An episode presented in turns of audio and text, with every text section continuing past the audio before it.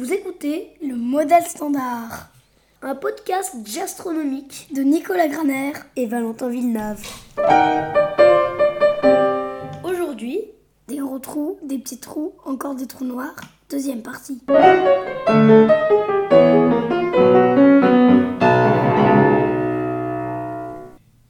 Oui, donc tu me disais qu'on est capable aujourd'hui de détecter des ondes gravitationnelles, euh, par exemple s'il y a des trous noirs qui se rentrent dedans ou qui se forment et tout. Mais c'est la seule façon dont on arrive à détecter les trous noirs, parce que ça existe depuis pas longtemps, ça. T'as raison, mais même euh, bien avant ça, on avait peut-être pas la preuve, mais en tout cas des indices très très forts euh, qu'on avait observé effectivement des trous noirs. Mais comment tu peux les observer s'ils laissent rien sortir, qu'il n'y a pas de lumière? Enfin, c'est. T'as raison. Alors, en fait, on ne dit pas vraiment observer, on dit plutôt détecter des trous noirs, parce que même si une fois que quelque chose a franchi l'horizon et rentré dans le trou noir, il n'y a plus rien qui ressort. Mais avant ça, autour du trou noir, à l'extérieur de l'horizon, il se passe quand même beaucoup de choses et le trou noir influence ce qui se passe autour de lui. Parce qu'il euh, exerce une gravité, c'est comme une grosse grosse étoile, une grosse planète. Euh. Oui, ça c'est l'effet principal effectivement. Euh, simplement, si tu regardes les étoiles près du centre de notre galaxie, par exemple, tu regardes le mouvement des étoiles on sait très bien calculer les forces de gravité. On dit, tiens, là, il y a un amas d'étoiles à tel endroit, donc il va attirer les étoiles avec telle force et ça va les faire aller à telle vitesse, dans telle direction. Tout ça, on sait très bien le calculer. Et puis, il y a certains endroits, certaines étoiles qui ne se déplacent pas comme euh, les calculs le montreraient. Elles ah. vont un peu dans une autre direction, un peu trop vite. Et donc là, on peut en déduire qu'il y a quelque chose qui doit les attirer. Ah, quelque chose. Voilà, on peut même calculer quelle doit être la position et la masse de ce quelque chose euh, pour que ça fasse cet effet-là. Et donc on pointe le télescope à cet endroit-là, et puis si à cet endroit-là on voit rien, et eh ben on se dit ça doit être un trou noir. D'accord. Ça c'est une détection indirecte, mais qui est quand même euh, assez précise. Ah oui, donc ça attire euh, les étoiles, ça, change leur trajectoire, ça les dévie, ça les ralentit, ça les accélère. C'est ça. Donc là, ça permet de détecter indirectement le trou noir par ses effets gravitationnels, sans qu'il ait besoin d'émettre de la lumière. D'accord. À propos de lumière, d'ailleurs, il y a un effet qui est un petit peu similaire, mais un peu plus subtil même, c'est que non seulement la gravité du trou noir dévie les étoiles, mais elle dévie la lumière. Ah, même la lumière? C'est-à-dire que la lumière qui passe à côté du trou noir, pas, qui rentre pas dedans, elle va avoir sa trajectoire un petit peu courbée, un petit peu modifiée, comme, quand ça passe dans une lentille, tu vois, la lumière qui traverse une lentille, oui. elle continue sa, sa progression, mais dans une direction un peu différente. Oui, ça peut focaliser euh, sur un point et tout. Exactement. Euh, on parle à ce moment-là de lentille gravitationnelle. Imagine par exemple qu'il y ait une galaxie de l'autre côté d'un trou noir par rapport à nous. Hein. On, regarde dans une direction, il y a un trou noir, et puis derrière, presque dans l'axe, mais pas tout à fait dans l'axe, il y a une galaxie. Quand on observe la galaxie, la lumière pour arriver jusqu'à nous, elle passe tout près du trou noir, et donc elle est déviée, et ça va déformer l'image. Ah oui. C'est un peu comme si tu regardais euh, à travers une paire de lunettes euh, qui, en les mettant un peu de travers, ça déforme l'image qui est derrière. On peut, même si on ne voit pas directement les lunettes, on peut se rendre compte qu'il y a quelque chose entre l'objet qu'on regarde et nous. Ah oui, donc c'est pareil, tu te dis, ah, il doit y avoir quelque chose. Et on peut même calculer assez précisément la position, la masse du trou noir. Pour que ça déforme l'image de galaxie précisément de telle façon, il faut qu'il ait telle caractéristique. D'accord. Donc en fait, euh, tu es obligé de, de, regarder son influence sur les trucs qui l'entourent, que ce soit des corps célestes ou, de la lumière. C'est une des méthodes de détection des trous noirs. Après, ce n'est pas la seule. Simplement, avec des observations euh, classiques d'ondes qui nous arrivent de l'espace, on peut aussi se rendre compte qu'il y a un trou noir quelque part. Mais pourtant, il n'émet pas d'ondes non plus. Si rien peut sortir, euh, ni la lumière, ni rien. Évidemment, le trou noir lui-même, il n'émet pas d'ondes. Mais par contre, ce qu'il y a autour de lui. Alors, il faut peut-être détailler un petit peu ce qui se passe quand tu as un trou noir oui. dans une zone de l'espace où il y a de la matière, il y a des nuages de gaz, des étoiles autour de lui. Ok. Il va attirer tout ça vers lui, bien sûr, avec son champ de gravitation qui est très fort. Et si on regarde un petit peu la, dynamique de ce qui se passe quand il y a des objets comme ça qui sont attirés autour d'un trou noir, surtout si le trou noir tourne sur lui-même, on montre que toute la matière va se retrouver finalement à former une sorte d'anneau autour du trou noir un peu comme les anneaux de Saturne, hein, c'est le même principe. Quand il y a des objets qui tournent autour d'une planète, ils finissent souvent par se retrouver en anneau. Euh, eh autour du trou noir, il y a un énorme anneau, ce qu'on appelle d'accrétion, c'est-à-dire de, la matière qui s'accumule à cet endroit-là, qui se met à tourner autour de lui, et en même temps qui descend vers le trou noir en accélérant de plus en plus. Et puis, bah, il y en a euh, continuellement qui va franchir l'horizon et qui disparaît. Mais avant ça, cette matière qui a accéléré. Oui, elle accélère, elle accélère, elle accélère. Elle accélère. Or, surtout si elle est chargée électriquement, quand il y a quelque chose qui est chargé, qui a une charge électrique qui se déplace très vite, ça émet des ondes. Ça, c'est une propriété tout à fait générale. C'est comme ça que marchent les, antennes, tous les émetteurs radio. En fait, on fait bouger des électrons dans une antenne et ça émet des ondes. ok. Donc là, il se passe un peu la même chose. Il y a ces, ces, électrons ou ces autres particules qui sont accélérées de plus en plus. Juste avant de tomber dans le trou noir, elles vont à une vitesse phénoménale et elles émettent des ondes très très puissantes, en particulier les rayons X, et ça, du coup, ça, on peut les détecter. On a des, télescopes qui savent euh, détecter, mesurer les rayons X. Et donc, si on voit une source de rayons X très très puissante à un endroit dans le ciel qui a des caractéristiques bien particulières, on dit ça, ça correspond vraiment à de la matière qui est accélérée, qui est en train de tomber dans un trou noir. Alors c'est encore une détection indirecte, on ne voit pas le trou noir lui-même directement puisqu'il émet rien, mais on voit vraiment la matière qui est très proche de lui, euh, juste sur le point de tomber dedans. C'est quand même une indication assez précise. Oui, mais enfin, ce que tu me dis, c'est que finalement, ça ne sert à rien de te coller l'œil euh, derrière un télescope, il faut utiliser des choses qu'on ne voit pas à l'œil nu. Oui, différents types d'ondes. De toute façon, l'astronomie de nos jours, tu sais, ça se fait plus beaucoup euh, l'œil au télescope hein, pour les professionnels. Ils ont euh, toutes sortes de détecteurs. Alors, il y a les rayons X, qui sont des ondes de, très courte euh, longueur d'onde, hein, plus courtes que la lumière visible. Mais à l'autre bout du spectre des ondes, les ondes radio, qui ont une longueur d'onde beaucoup plus grande, celles-là aussi, elles peuvent nous apprendre des choses sur les trous noirs. Ça, c'est intéressant. Alors, c'est un mécanisme qui est encore plus compliqué que l'émission des rayons X, c'est encore une fois la matière au moment où elle va rentrer dans le trou noir, qui est déviée par le champ magnétique autour du trou noir, qui va rencontrer la matière qui est plus loin dans le disque d'accrétion. Ah, ça va se cogner Ça va se cogner, ça fait enfin, des tas de phénomènes bizarres qui finalement font que ça va émettre des ondes radio. Ah ouais, des ondes radio comme euh, la télé euh... Ouais, si on veut.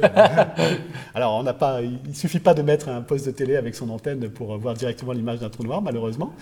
Mais on a des radiotélescopes, hein, ça depuis très longtemps. Il n'y a, pas que les trous noirs qui émettent des ondes radio. Il y a plein d'astres qui sont très intéressants à voir. Et euh, récemment, là, en 2019, il y, a, il y, a, eu la publication, tu as peut-être entendu parler de ça, on a publié ce qui a été annoncé comme la première photo d'un trou noir. Ah oui, la photo, j'ai vu, ça, ça fait euh, une forme orange là, c'est ça? C'est ça. Donc finalement, les trous noirs, c'est orange. Alors, la, euh, bon, la photo a été coloriée en orange pour faire joli. En fait, c'est des ondes radio qu'on a reçues. Donc, les ondes radio, ils n'ont pas de couleur. Hein. Ah, zut. C'est ce qu'on appelle des fausses couleurs.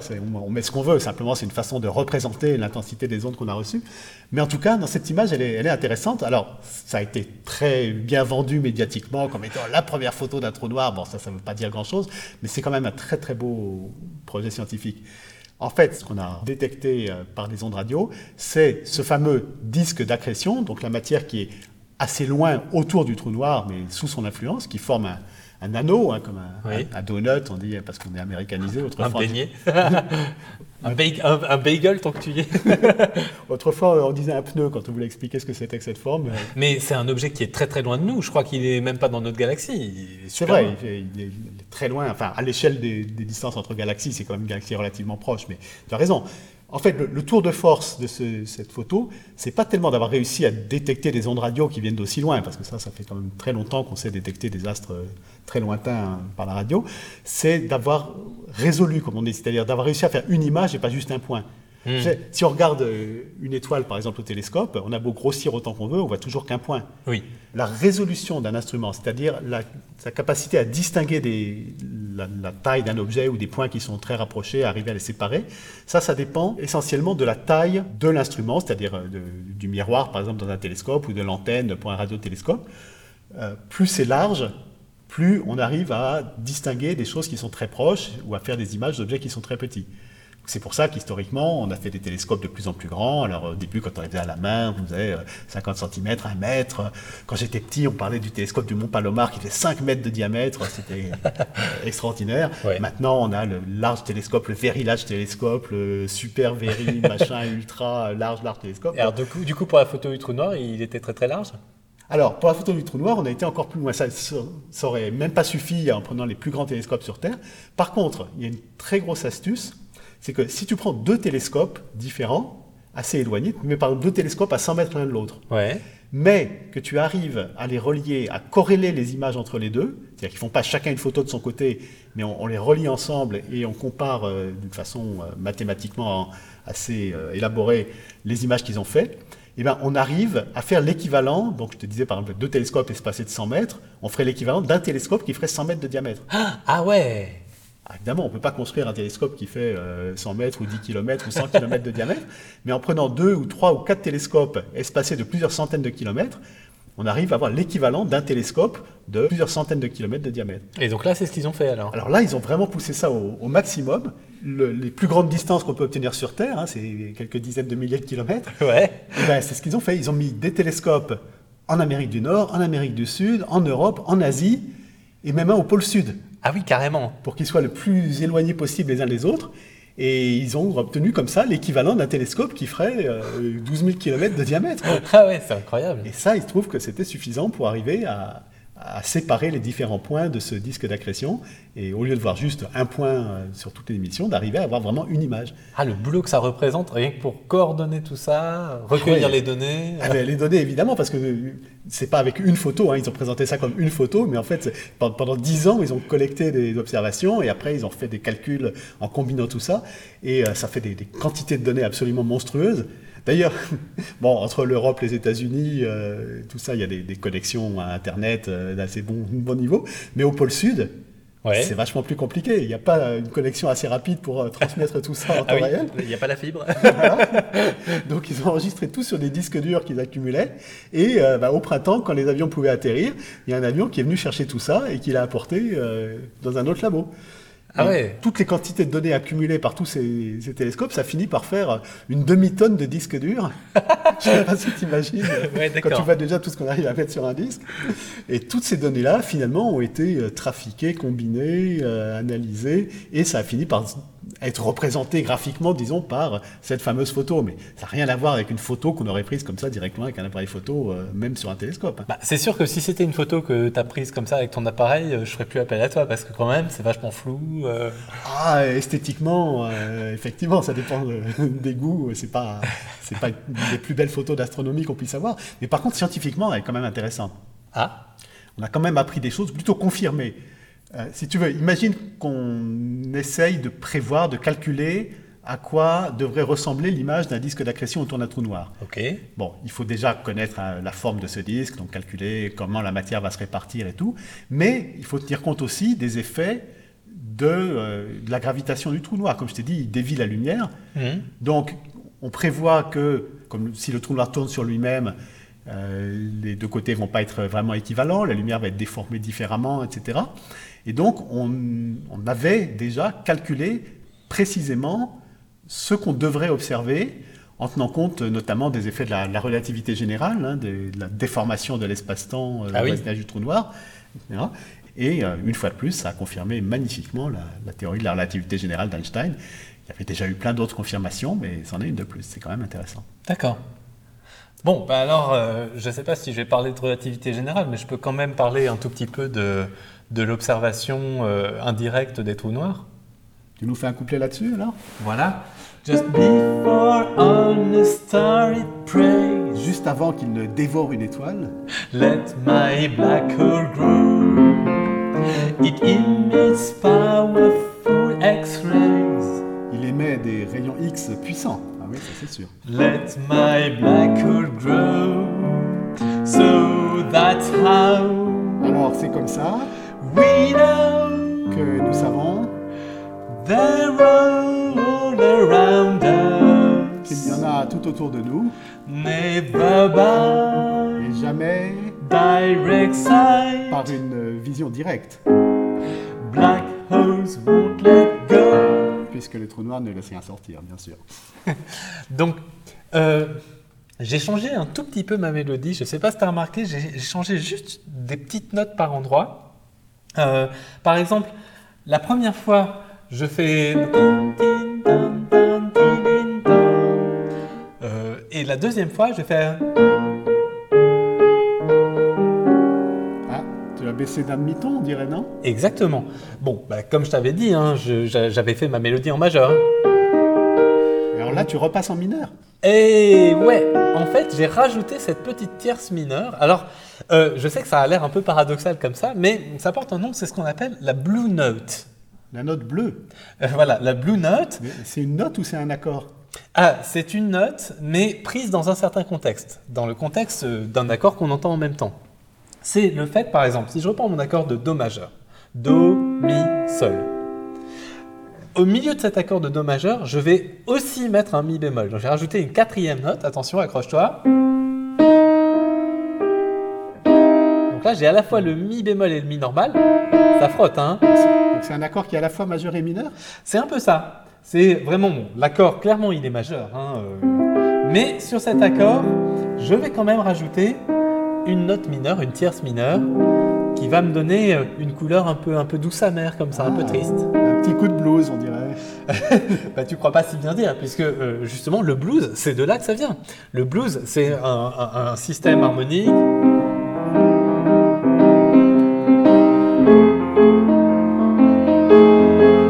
dans lequel on enchaîne des accords qui sont tous des accords avec euh, cette, cette blue note, cette, ce- voilà. D'ailleurs, même si je joue juste ça, ça va te faire penser par exemple au boogie woogie.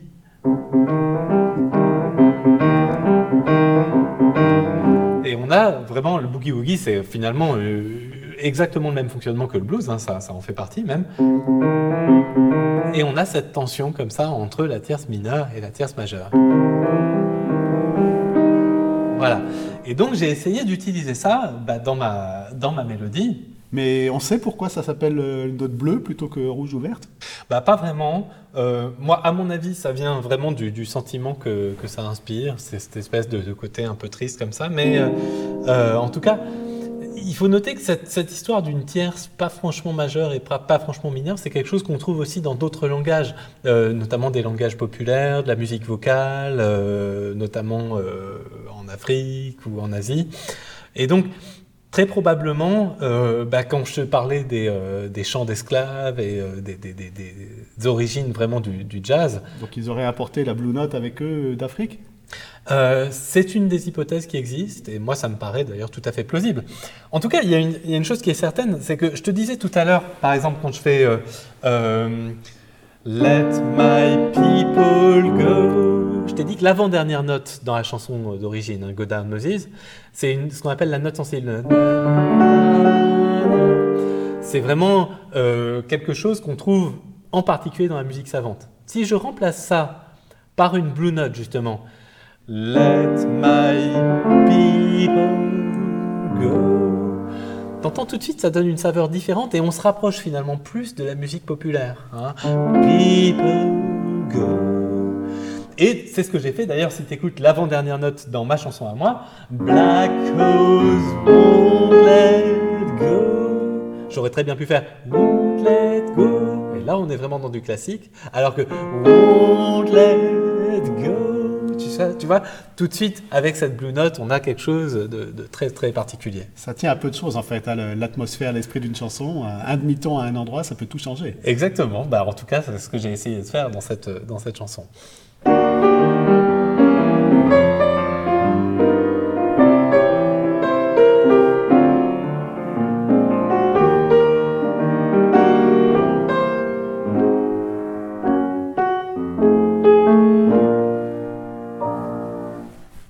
Ouais, donc euh, Black Holes won't let go, les trous noirs ne laisseront jamais rien sortir, et c'est vraiment ça la morale de tout ça. hein.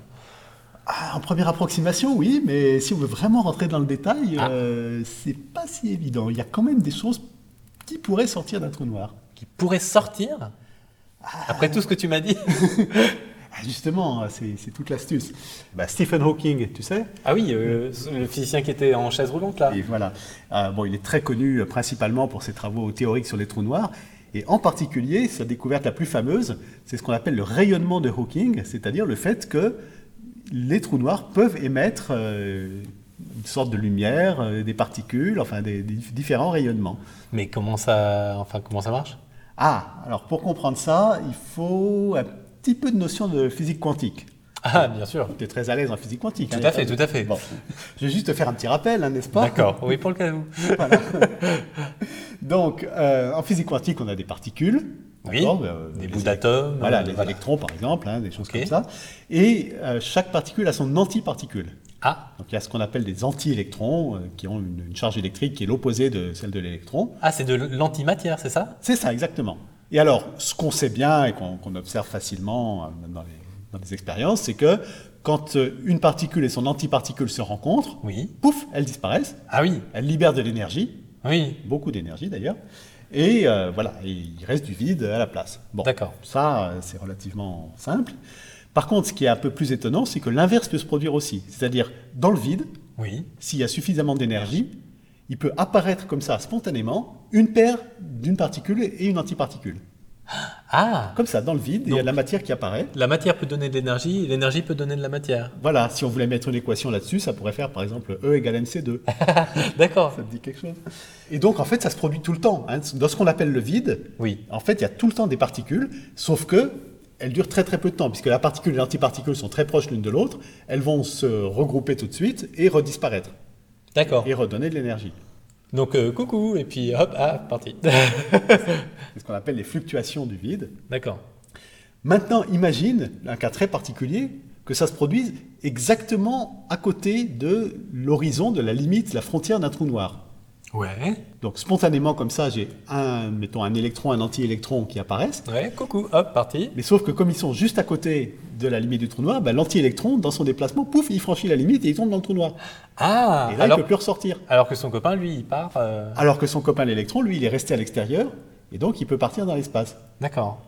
Alors si je regarde ça de l'extérieur, de, de loin, je vois mon trou noir et puis d'un seul coup, je vois un électron qui sort, euh, qui, qui part du trou noir et qui vient vers moi. D'accord. Donc mais tout se passe comme si c'était le trou noir qui avait émis, créé un électron. mais c'est quand même. euh, enfin, ça nécessite une coïncidence extraordinaire pour qu'il y ait juste l'antiparticule qui tombe. Et, euh, oui, mais ces paires de particules antiparticules, ils sont produits tout le temps, euh, partout, dans, dans le vide, dans l'espace, dans nous, autour de nous. Enfin, ça se produit des, des milliards de milliards de fois par seconde partout. Donc finalement, euh, qu'ils s'en produisent aussi au voisinage d'un trou noir et qu'il y ait une des deux particules qui soit émise, c'est pas si extraordinaire. Enfin, c'est pas très courant, mais ça peut se produire. D'accord. C'est voilà, c'est ce qu'on appelle le rayonnement de Hawking, c'est-à-dire que vu, vu de l'extérieur, on a l'impression que le trou noir produit des particules et les envoie dans l'espace, alors qu'en fait, c'est, disons, euh, le vide à la limite du trou noir qui les a produites, si on peut dire. Hmm. Mais alors, du coup, il peut produire comme ça, émettre, je sais pas, de la lumière, des particules, des ondes. euh, En principe, oui. Après, euh, ça va dépendre de, de l'énergie dont on dispose. Alors, ce qui se passe à la frontière d'un trou noir, c'est pas très intuitif, mais il se trouve que plus le trou noir est gros, moins il y a d'énergie euh, disponible à cet endroit-là. En fait, on peut le voir d'une façon assez simple, c'est que euh, s'il est très gros, il attire beaucoup, et donc les particules vont avoir du mal à s'échapper. D'accord. Ça peut se calculer. En fait, justement, c'est ce qu'a fait Hawking. hein, c'est ce fameux calcul du rayonnement de Hawking. Et il a montré que plus un trou noir est petit, plus il va rayonner. Ouais. À la fois, donc la, la quantité totale de ce qui rayonne va être plus importante, et puis les particules qu'il va émettre peuvent être plus grosses. D'accord. Ce qui veut dire qu'en fait, plus un trou noir est petit, plus il va rayonner d'énergie. Ouais. Évidemment, ce qui rayonne euh, en- comme particule, comme énergie, c'est quand même de l'énergie qui est perdue pour lui. Ah oui. Ça veut dire qu'il va, il va maigrir, il va se, Ah il va se désintégrer petit à petit. Il perd de l'énergie, il perd des, même des particules. et donc il perd de la masse. Et donc si je prends un trou noir qui est, qui est- qui est très petit, Ouais. euh, il va s'évaporer en quelque sorte, c'est-à-dire qu'il va durer très peu de temps. D'accord. Mais Alors, vraiment un tout petit trou noir, parce que les gros. euh, Alors les gros en principe aussi, ils pourraient s'évaporer, sauf que ça va être beaucoup beaucoup plus lent, ça va prendre des milliards de milliards de milliards de milliards d'années. Ouais, ça fait beaucoup. et en plus, faut pas oublier que pendant ce temps-là, ils absorbent quand même tout ce qui passe autour d'eux. Ah oui, donc on les, on les alimente constamment. Voilà, s'il y a des étoiles, des nuages de gaz dans leur voisinage, ben, au bout d'un moment, ils vont rentrer dans le trou noir et le, le faire grossir. Et ça, ça va aller beaucoup, beaucoup plus vite Ah oui. que euh, ce, ce rayonnement qui est extrêmement faible. En fait, d'ailleurs, on peut, on peut quantifier ça. Au lieu de parler euh, de la quantité d'énergie rayonnée, on pourrait parler en watts, par exemple, dire un trou noir euh, et, et mettre en watts comme une ampoule. Oui, oui. En fait, les, les physiciens, ils préfèrent une autre euh, façon de l'exprimer, c'est en température équivalente. Oui. Euh, si tu chauffes quelque chose, hein, tu chauffes un, un morceau de fer au rouge, il va se mettre à émettre, à émettre de la chaleur, émettre de la lumière rouge. Si tu le chauffes davantage, Il devient tout blanc. Il devient tout blanc. Voilà, plus il est chaud, plus il va euh, diffuser d'énergie autour de lui. Le soleil, il est à la, surface du soleil, c'est à peu près à 6000 degrés. Bon, ben ça, ça produit beaucoup de lumière, etc. D'accord. Et donc, on peut exprimer la quantité d'énergie que rayonne quelque chose sous forme d'une température équivalente. Ah oui, la température du trou noir. Voilà. On peut appeler ça la température du trou noir, c'est-à-dire la température que devrait avoir un objet pour rayonner autant d'énergie. Ok. Et alors, l'espace. Il fait très froid dans l'espace. Il fait très froid. Très froid, mais pas zéro quand même. Ah bon? On est à peu près à 3 degrés, enfin 2,7 degrés au-dessus du zéro absolu. Mais attends, il y a quelqu'un qui a laissé son radiateur tourner? Euh, Comment ça se fait? Et bien, il y a quelqu'un qui s'appelle le Big Bang, Ah qui avait beaucoup, beaucoup, beaucoup d'énergie il y a 13 milliards d'années. Et cette énergie, elle s'est étalée, répandue dans tout l'espace. Il n'en reste plus beaucoup, mais il en reste un petit peu quand même. Donc en fait, ça fait 13 milliards d'années qu'on refroidit, refroidit, refroidit, mais il reste quand même quelques Il degrés. reste euh, voilà, 3 degrés au-dessus du zéro absolu, ça fait moins 270 degrés. Oui, quand même. mais c'est pas rien. froid, mais c'est pas rien. D'accord. On, on sait faire des températures beaucoup plus basses que ça sur Terre, par exemple. Ouais. Donc ça veut dire que si je mets un objet dans l'espace qui a une température plus basse que ça, qui serait à, à 1, degré au-dessus du zéro absolu ou une fraction de degré, eh ben lui, il va recevoir de l'énergie venant du vide. D'accord. On l'a fait d'ailleurs, hein, il y a des satellites qui sont faits pour observer ce, ce rayonnement venu du Big Bang et euh, on les refroidit, on les refroidit le plus possible, ce qui fait qu'ils ils peuvent absorber cette énergie et la mesurer comme ça. D'accord. Et donc les trous noirs, ils s'alimentent aussi grâce à ce rayonnement, enfin cette température euh, Mais oui, ambiante. un trou noir qui est suffisamment gros, il va être une température plus basse que ces 3 euh, degrés euh, au-dessus du zéro absolu, et donc il va bouffer continuellement de la lumière et euh, augmenter. Alors c'est très très peu, hein, c'est ça n'a pas une grosse énergie, mais ça fait quand même beaucoup plus que ce fameux rayonnement de Hawking, et ça fait que finalement il va grossir plus qu'il ne va maigrir. Il a aucune chance de s'évaporer. Mais il faut voir, hein, un trou noir venant d'une étoile, c'est-à-dire qui fera à peu près 10 fois la masse du Soleil. Ouais. hein, c'est les, les- D'accord. les- les plus petits qui, qui peuvent se former comme ça par effondrement d'une étoile. euh, ils ont une température qui est un millionième de degré Oui, par rapport au zéro absolu. Donc on est bien bien en dessous de ces 3 degrés. d'accord. Par contre, si on avait un trou noir euh, beaucoup plus petit, la, la masse de la Lune à peu près, alors cela on ne sait pas comment il pourrait se former, mais imaginons qu'il y en ait un qui, qui soit depuis l'origine de l'univers, celui-là il serait à peu près euh, en équilibre. Il émettrait à peu près autant de rayonnement Hawking qu'il recevrait de, de chaleur entre guillemets. euh, Ah, donc il pourrait coup. en rester quand même quelques-uns comme ça. rester. Et par contre, s'il est plus petit, Ouais. là, il émet plus, il a une température de plus de 3 degrés, équivalent, et donc celui-là, on est sûr qu'il qu'il s'évapore. D'accord. Quand on avait craint à un moment de créer artificiellement des trous noirs euh, dans les accélérateurs de particules, Ouais. il y avait eu des scénarios catastrophes, des gens qui disaient Oui, euh, ouais, je il me va- il va- souviens. Tu te rappelles hein, En Suisse. Voilà. Un trou noir en Suisse, au Ah. secours.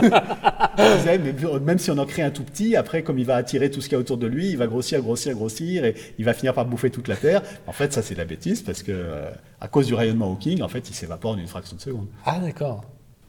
Mais, mais ce que tu me dis là, c'est euh, purement théorique ou on l'a vraiment observé, euh, ce rayonnement? Non, sur les trous noirs euh, suffisamment gros qu'on puisse les observer, le rayonnement est vraiment beaucoup, beaucoup, beaucoup, beaucoup, beaucoup trop faible pour qu'on puisse espérer l'observer. Ouais. C'est des prédictions théoriques et qui sont même pas faciles à faire parce que avec les trous noirs, on est clairement dans le domaine de la relativité générale. Oui. Hein, on ne peut pas parler de trous noirs sans utiliser la relativité. Et avec ces histoires de particules, on est clairement dans la physique quantique. Ah oui. Alors ça, c'est les deux grandes théories euh, qui actuellement décrivent le mieux le monde, mais euh, elles ne travaillent pas bien ensemble. Oui, t'as l'infini- l'infiniment grand et l'infiniment petit. euh. Ouais, on peut, on peut dire un peu comme ça.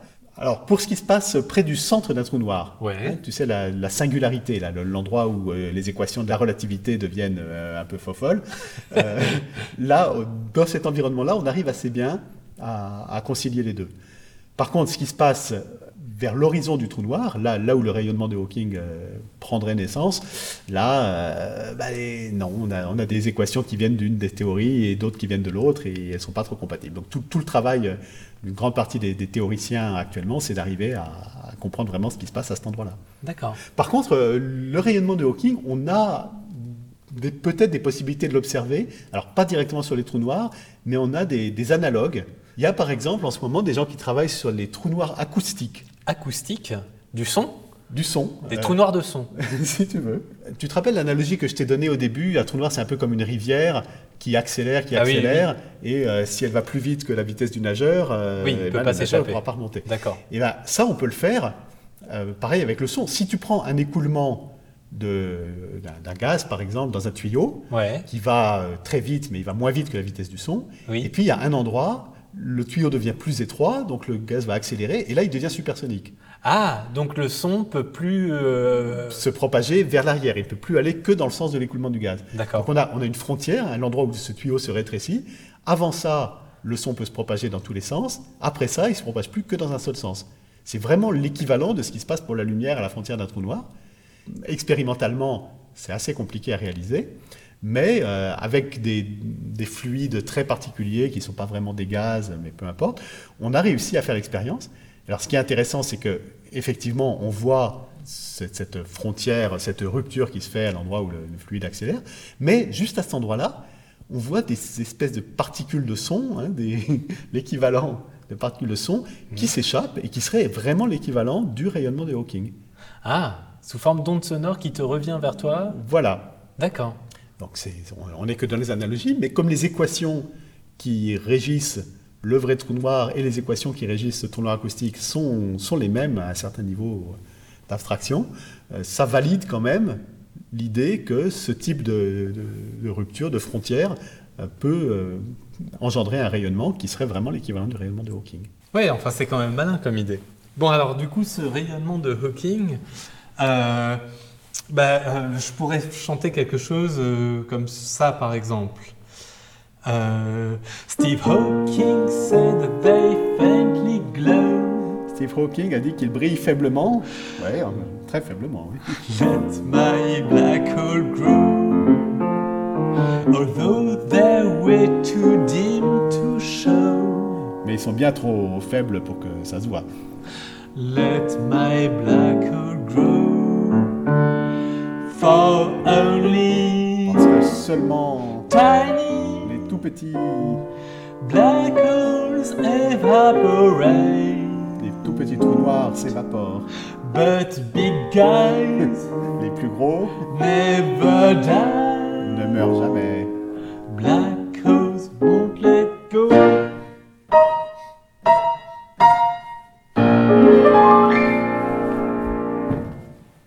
bah c'est pas mal cette chanson. Enfin bon, on peut compter sur Alexandre pour la mettre en valeur, hein, de toute façon. Ah bah j'espère bien.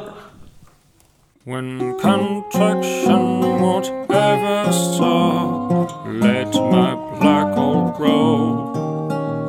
When density's over the top, let my black hole grow.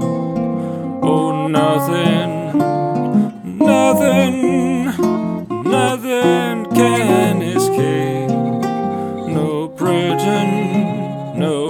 curtain, black holes won't let go. Yeah, black holes. To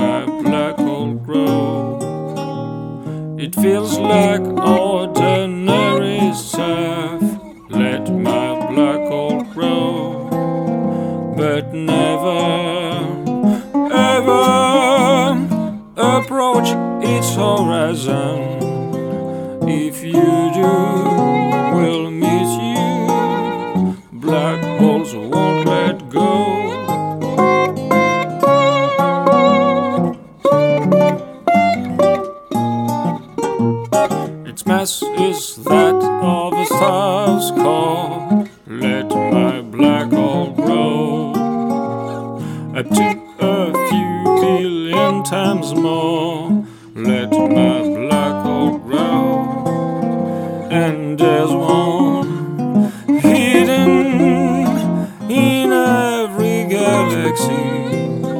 A monster, dead center. Black holes won't let go. Hmm.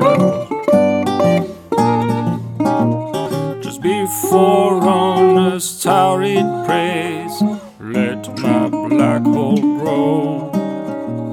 It emits powerful X rays. Let my black hole grow. So that's how we know there's all around us. Never by direct sight, black holes won't let go. Hmm, Black holes won't let go. Steve Hawking said they faintly glow. Through their way too dim to show. Let my black hole grow. For only tiny parade. But big guys never die. Black hole won't let go. C'était le modèle standard avec Nicolas Graner de l'Université Paris-Saclay et Valentin Villeneuve de l'Ouvroir de musique potentielle. Merci au CFMI Île-de-France et plus particulièrement à Nina Forge pour nous avoir permis d'enregistrer cet épisode. La chanson Let My Black Hole Grow est interprétée et produite par Alexandre Lenagar, accompagné par lui-même aux guitares, tricones et dobro. Un grand merci à Gilles Esposito Farez pour avoir contribué à cet épisode. Cet épisode, enregistré en juin 2019, est diffusé sous licence art libre. Retrouvez-nous sur lemodèlestandard.fr.